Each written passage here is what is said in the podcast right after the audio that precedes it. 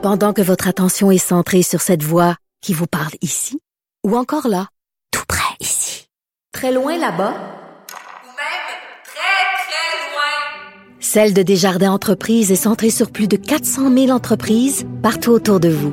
Depuis plus de 120 ans, nos équipes dédiées accompagnent les entrepreneurs d'ici à chaque étape pour qu'ils puissent rester centrés sur ce qui compte, la croissance de leur entreprise.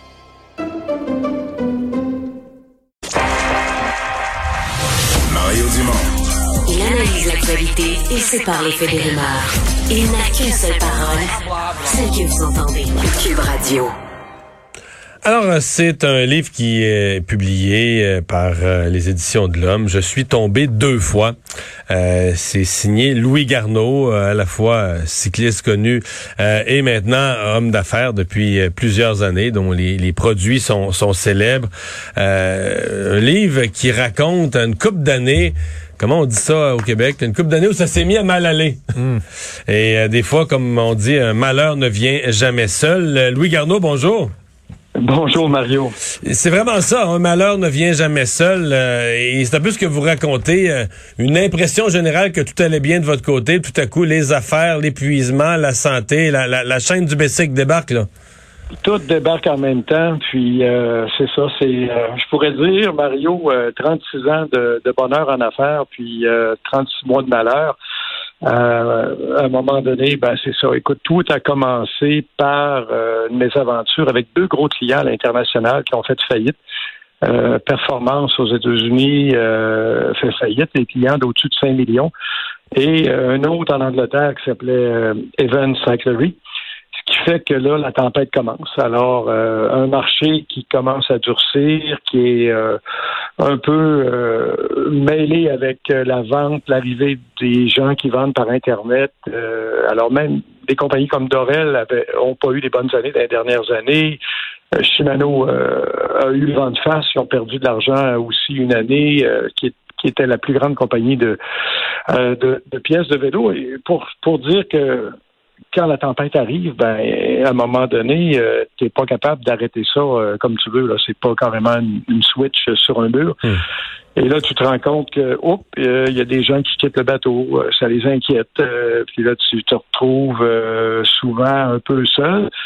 Et mais j'ai eu l'impression aussi en lisant que votre entreprise, euh, je vous laisse me répondre, était, comment dire, pas euh, pas aussi bien structurée. Euh, tu sais, quand ça va bien, tu t'occupes de ça, tu fais des affaires à bonne franquette. Vous aviez pas mis toute la bonne structure pour vous assurer vous-même de pouvoir prendre des vacances, du repos. C'est une structure de gestion qui donne au patron un peu de marge de manœuvre. C'est comme si, en lisant, j'avais l'impression qu'il y a beaucoup qui reposaient sur les épaules d'un seul homme. Euh, oui, c'est vrai, Mario. Euh, c'est certain que à un moment donné, ma directrice générale euh, a quitté. Moi, j'ai toujours eu une direction générale à contrat parce que je suis plus un gars de produit. ma formation, c'est les arts plastiques à l'université, c'est le design, c'est la conception. Alors, je me suis toujours, toujours engagé quelqu'un en direction générale. Alors, la journée que ça va mal, par hasard, la, la directrice euh, générale part en même temps, ce qui fait que tu te retrouves à la tête de l'organisation, puis là, tu dis, euh, tournes vers ton équipe et tu te rends compte que l'équipe est peut-être pas assez expérimentée. Puis, comme je disais, euh, dans des tempêtes, il y a des gens qui aiment pas ça, puis ils décident de, de quitter. C'est pas parce qu'ils sont pas bons, là, c'est des choix qui, que les gens font.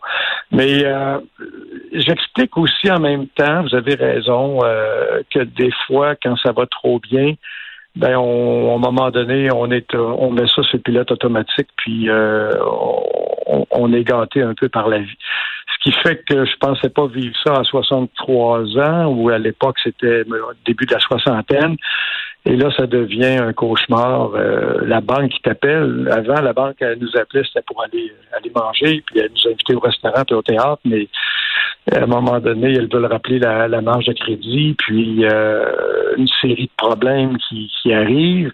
Et le pire là-dedans, c'est que je me suis épuisé euh, mentalement. Et je, je m'en cache pas, Mario, j'ai fait un, un burn-out. Et, et, comme bon cycliste, moi qui, qui a toujours enduré la douleur, euh, comme athlète, euh, on était habitué comme euh, comme sportif de faire le poker face. Ça veut dire que ça va pas bien dans ton corps, mais tu montres pas aucun signe de faiblesse à tes adversaires pour pas euh, qu'ils te, te rattaquent une deuxième fois.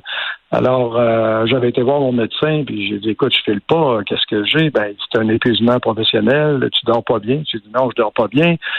Ah, il dit, euh, c'est un burn-out qui est différent d'une dépression, mais un burn-out, c'est, épuisant, puis tu perds ton énergie. Écoute, je, me cachais dans mon bureau pour aller me reposer une demi-heure l'après-midi. Et euh, mon médecin m'avait dit, Louis, euh, si tu étais un employé de Louis Garneau, je te donnerais entre trois et six mois de congé. Il n'a jamais voulu me dire quoi faire. Mais ça, c'était au moment où vous ne pouviez pas vous éloigner. Donc, ça n'avait jamais été aussi épuisant et vous étiez en épuisement. Exactement, exactement. C'est ce que je raconte. Et euh, j'ai essayé d'avoir une relève familiale. Ça allait pas tout à fait comme je voulais aussi. Et euh, c'est tout ça un peu que je raconte dans le livre, avec beaucoup d'humilité. Euh, et je le dis euh, parce que vous savez, les, gens d'affaires, euh, on est les gens les plus orgueilleux du monde.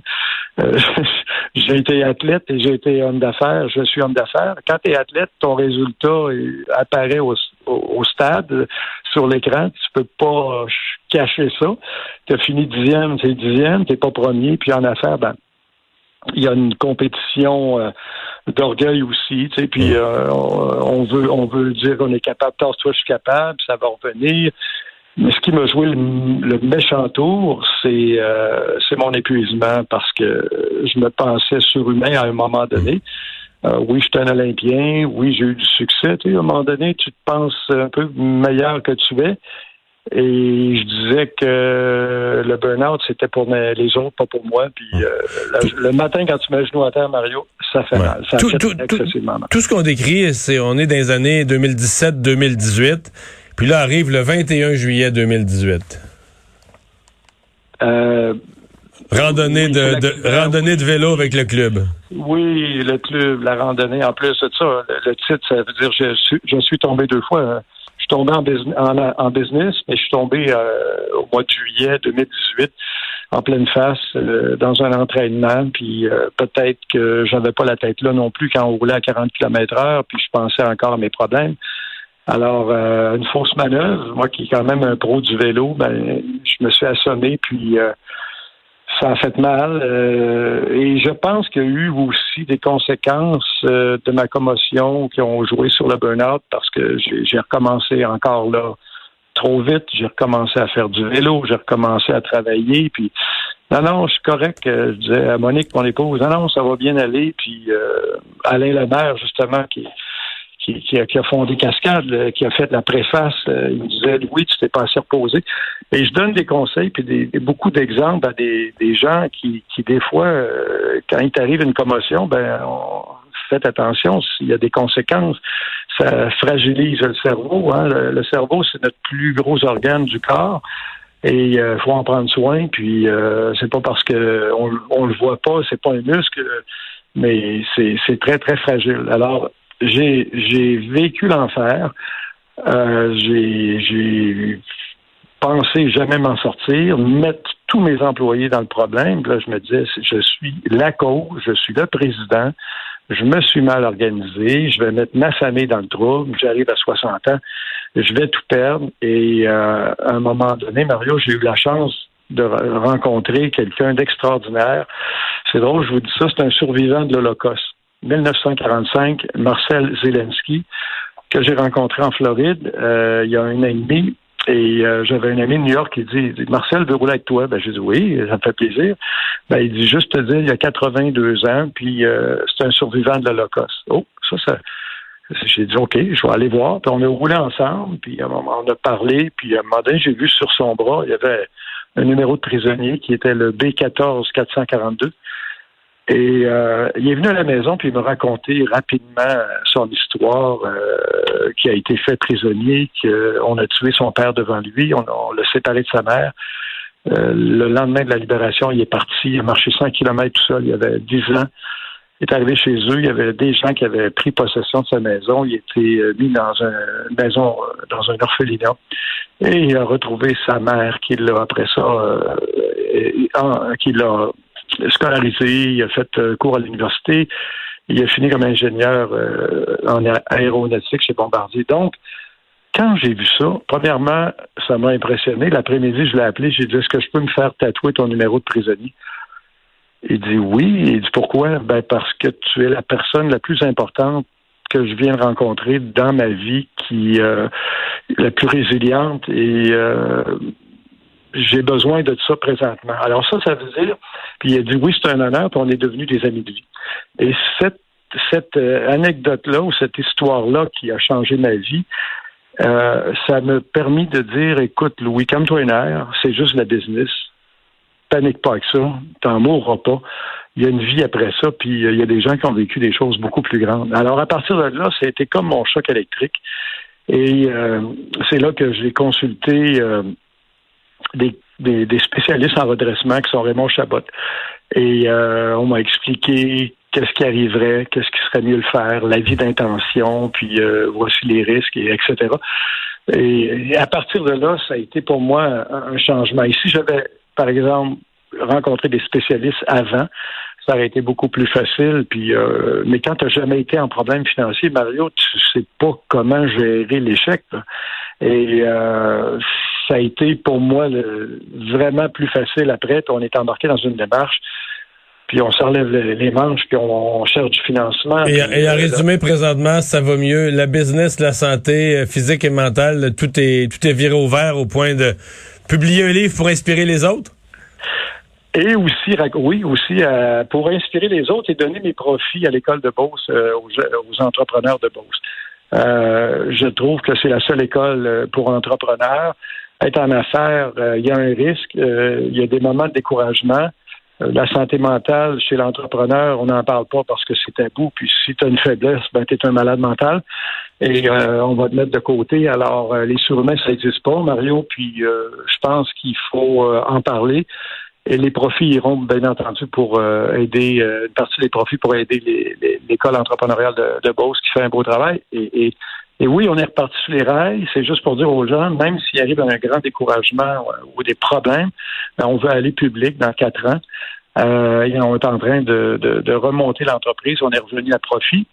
Et on a fait un grand nettoyage de l'organisation. On a donné un électrochoc. On s'est réadapté au nouveau marché qui est plus électronique. Et, là, on est dans le monde de l'innovation. Je suis retourné au design. Je me suis engagé un CIO.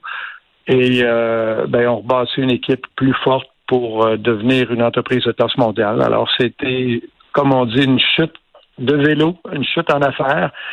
Et c'est ce que je raconte sur un, à peine 200 pages. Vous allez voir, c'est décrit d'une main fantastique avec une grande douceur de Valérie Lesage qui a écrit le livre de Caroline Néron. Et Valérie est une artiste extraordinaire et euh, vous allez lire ceux qui l'ont lu à date dans les gens que je connais, ça se lit euh, dans une soirée. Ça se lit très bien, je peux, euh, je peux en témoigner. Louis Gardot, merci beaucoup d'avoir été là. Bonne chance pour la suite. Merci Je suis tombé deux fois la course la plus ardue de Louis Garneau.